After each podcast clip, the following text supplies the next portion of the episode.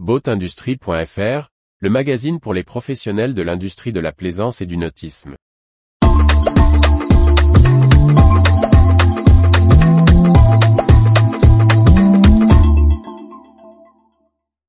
Saint-Malo, nouvelle gouvernance pour les ports de plaisance en 2023. Par Briag Merlet. Région Bretagne et ville de Saint-Malo ont scellé un nouvel accord pour la gestion des ports de plaisance. Une première qui pourrait concerner d'autres ports bretons dans le futur. La région Bretagne et la commune de Saint-Malo se sont associés pour créer la société publique locale, SPL, Bretagne Plaisance. Celle-ci aura pour mission la gestion des ports de plaisance de la cité corsaire, propriété de la région. En effet, les concessions du port Vauban et du port des Sablons, respectivement déléguées à la Chambre de commerce et d'industrie et à la ville, arrivaient à échéance le 31 décembre 2023.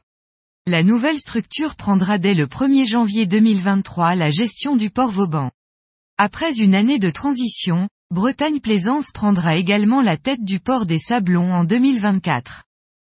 Les deux collectivités partenaires se répartissent le capital à hauteur de 55% pour la région et 45% pour la ville de Saint-Malo.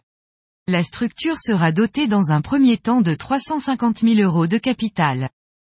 Bretagne Plaisance aura pour mission un programme d'investissement structurant, sur la base des études menées par les concessionnaires sortants.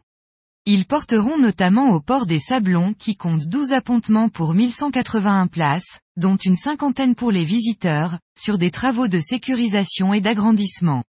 Dans le bassin Vauban, et ses 5 appontements, pour 220 places au total, dont 20 à 25 places réservées aux visiteurs, un nouveau bureau du port verra le jour.